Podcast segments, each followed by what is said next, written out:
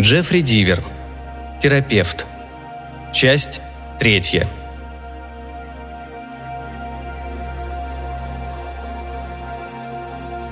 Два. Делом об убийстве Аннабель Янг занимался Глен Холлоу, прокурор Уэттерби. Он должен был предоставить суду доказательства вины Мартина Коубла и потребовать у уважаемого суда либо смертной казни для убийцы, либо пожизненного заключения. С самого начала, с того момента, как получил сведения об убийстве из полицейского участка, Глен с энтузиазмом взялся за дело. В свои 42 года Холлоу выиграл много судебных процессов, в том числе связанных с самыми жестокими преступлениями, и его любили и судьи, и СМИ. Это дело должно было стать его последним в Уэттерби, ибо он собирался участвовать в выборах генерального прокурора штата, и не было никаких оснований сомневаться в его победе. Однако мысли о будущем не отвлекли его внимание от дела Аннабель Янг.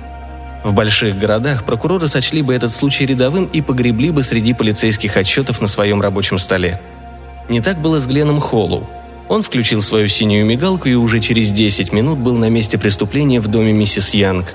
Судебные эксперты еще собирали кровь и какие-то мельчайшие частички в своей коробочке. Теперь он направился в здание суда – Такие здания легко обнаружить и в Дулуте, и в Толедо, и в Шенектеде. Невзрачный белый камень, плохая вентиляция, духота, протертый линолеум и зеленоватый электрический свет, который придает лицу такой оттенок, что хочется спросить «Эй, ты хорошо себя чувствуешь?» Холлоу был худощав, щеки у него чуть отвисли, а волосы были густыми и темными. В сочетании с бледным скуластым лицом это позволяло ответчикам считать его похожим на вампира. Люди более благосклонные сказали бы, что он напоминает Грегори Пека из «Моби Дика», только без бороды. Он был мрачен и о личной жизни никогда не распространялся. Никто даже не знал, есть ли она у него. Столь четко он отделял личное от профессионального. Входя в офис судьи Бриема Роллинса, он приветственно кивнул секретарше.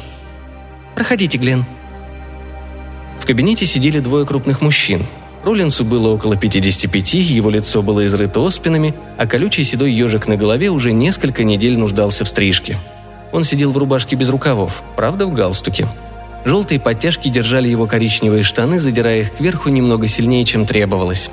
Напротив судьи сидел человек, удивительно похожий на знаменитого циркача Боба Ринглинга. Шутки на этот счет за годы, что он работал в городе адвокатом, уже почти иссякли.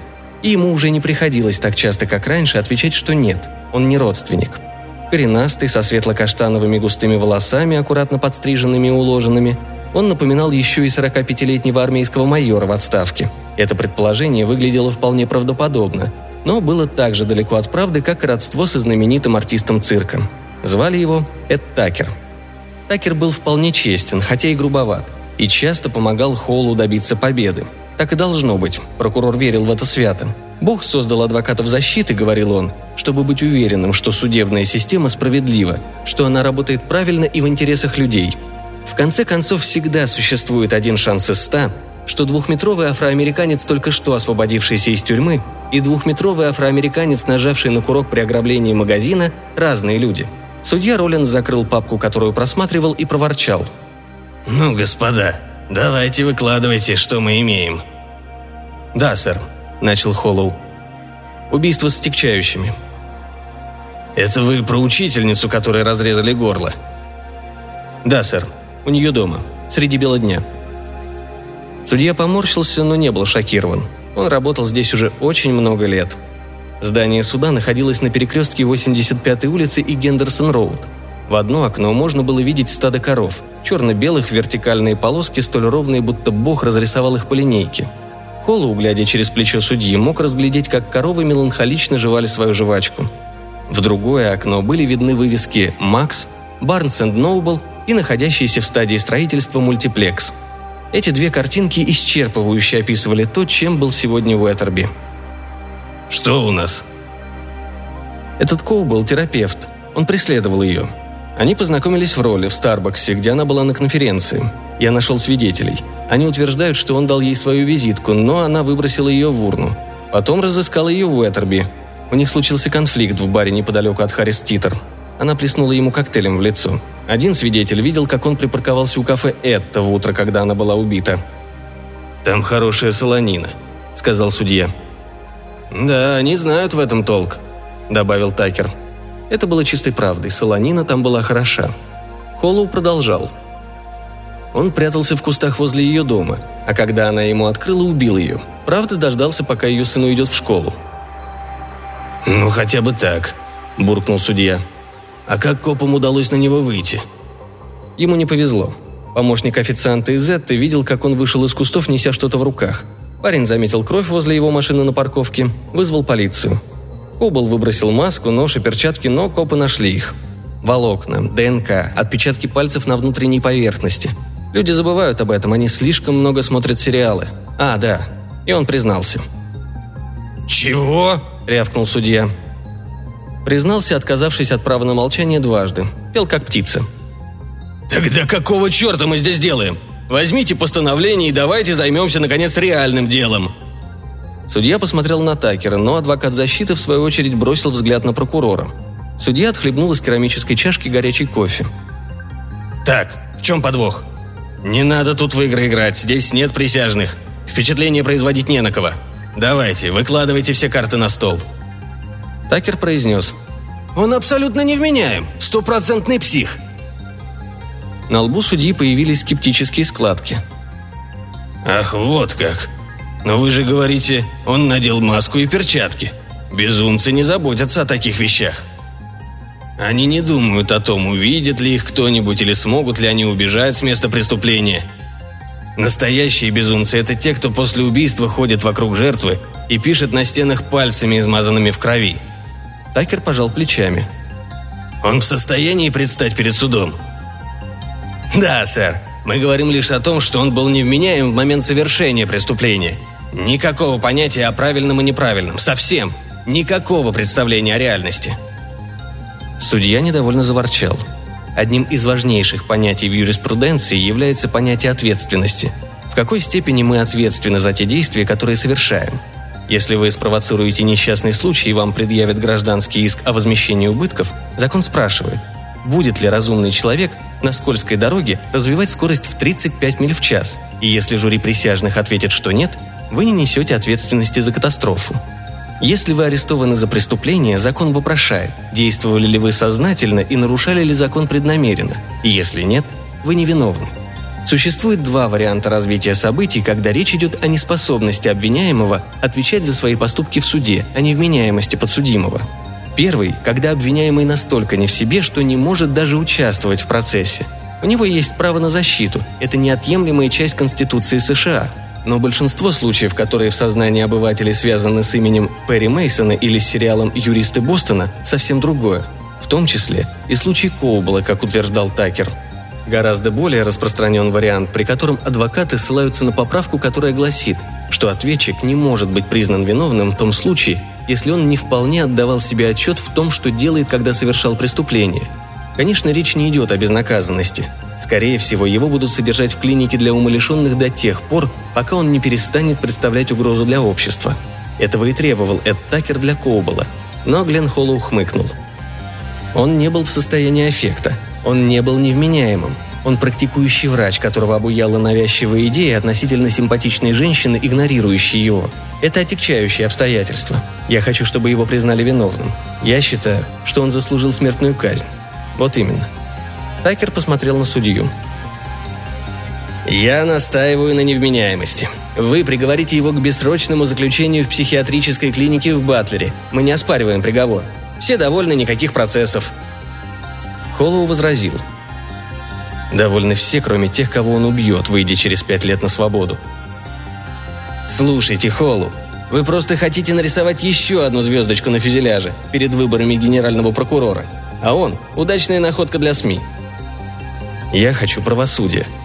Холлоу ничем не выдал того, что ему было неприятно такого рода обвинения, и не собирался признаваться даже самому себе, что ему действительно хочется звездочку.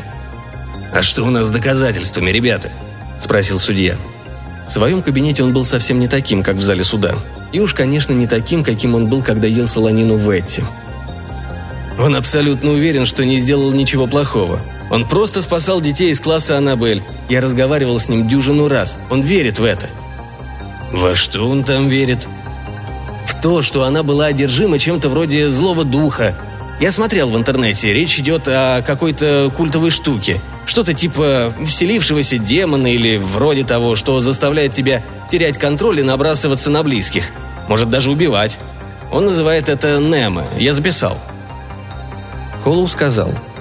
Я тоже смотрел в интернете. Мы все можем хоть обыскаться в интернете относительно этой штуки. Но это не изменит сути того, что сделал Коубл. Он убил очаровательную молодую женщину, которая его отвергла, а теперь притворяется, что верит во всю эту хрень, чтобы его признали чокнутым. «Если это действительно так», — возразил Такер, Тогда выходит, будто он планировал это убийство в течение многих лет до того, как встретил эту женщину с тех времен, как был еще подростком. В смысле? Его родители погибли в автокатастрофе, когда он учился в средней школе. У него было душевное расстройство, врачи поставили диагноз «пограничная индивидуальность». Это что-то типа легкой формы шизофрении. «Как у моей кузины», — сказал судья. «Она странная. Мы с женой никогда не приглашаем ее в гости и вообще стараемся избегать». Коубл провел в клинике 8 месяцев. Без конца твердил о существе, которое вселилось в того водителя, что врезался в их машину и убил его семью. То же самое, что и сейчас, один в один. «Но он же как-то закончил школу», — судья смотрел с сомнением. «У него высшее образование, он не похож на классического сумасшедшего из пособий по психиатрии». Холлу ухватился за этот аргумент. «Вот именно. У него есть диплом по психологии и лицензия на социальную деятельность, рекомендации. Он ведет прием пациентов. И он автор нескольких книг. Ради бога, какая невменяемость!» Одну из этих, с позволения сказать, книг я принес с собой в качестве вещественного доказательства. Так что спасибо, Глен, что упомянули об этом. Такер достал из портфеля и выдрузил на стол том весом примерно в 10 фунтов и толщиной около 11 сантиметров. «Вот», — сказал Такер. «Издано самолично и написано, кстати, от руки». Холлоу наскоро пролистнул книгу. У него было отличное зрение, но он не мог прочитать ни строчки, написанной бисерным убористым почерком. Ничего, кроме названия — не меньше тысячи страниц в изящном кожаном переплете. Название гласило «Библейские доказательства существования злых эмоциональных энергий, внедряющихся в души». Мартин Коубл. Копирайт «Все права защищены». «Все права защищены?» Холлоу невольно фыркнул. «Можно подумать, кому-то нужно это долбанное нечитаемое дерьмо». «Глен, это только один из 30 томов. Он писал свои книги на протяжении 20 лет, и это самое тонкое. Прокурор снова повторил. Он симулирует. Но судья был настроен скептически. Столько лет? Хорошо, возможно, он слишком предусмотрителен, но он опасен.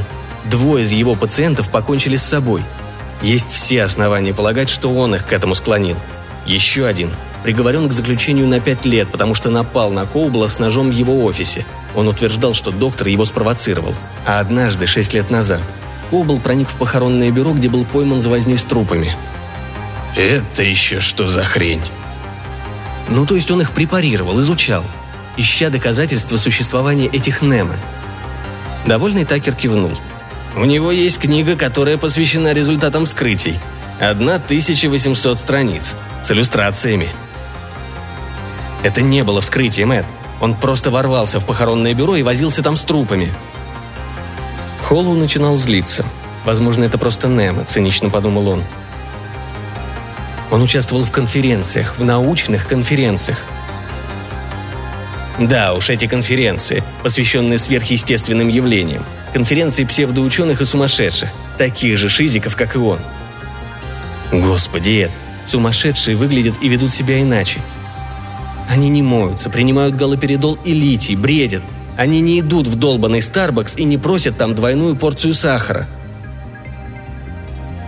За сегодняшний день Холлу использовал ругательств больше, чем за весь прошлый год. Такер сказал. «Он убивал людей, потому что те одержимы злыми духами. Это ненормально. Все, больше нечего сказать». Судья примирительно поднял руку.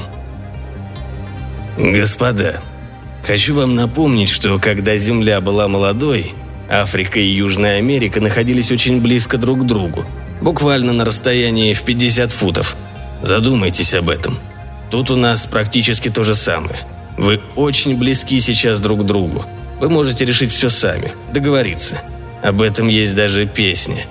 И это в ваших интересах. Если будет суд, вся работа ляжет на ваши плечи. Я только буду соглашаться или отвергать. Эд. Он убил молодую женщину, школьную учительницу, абсолютно хладнокровно. Я хочу убрать его навсегда. Он опасен и болен. И я сделаю все, чтобы этого добиться. Ладно, уберите отягчающие, но никаких условно-досрочных освобождений. Судья с надеждой смотрел на Такера. «Это уже что-то». «Я знал, что дело так повернется», — сказал Такер. «Я много говорил со своим клиентом. Он утверждает, что не сделал ничего плохого, и он действительно верит в то, что говорит. Он абсолютно убежден, что существуют эти штуки, подобные вирусу, что они нападают на людей и наполняют их злом. Нет, я настаиваю на невменяемости». Холлоу скривился. «Ну что ж, если хотите идти по этому пути, предоставляйте эксперта, а я предоставлю своего». Судья проворчал. «Так, господа, выбирайте дату. Мы идем в суд. И ради всего святого кто-нибудь объясните мне, что это за долбанные Немы?»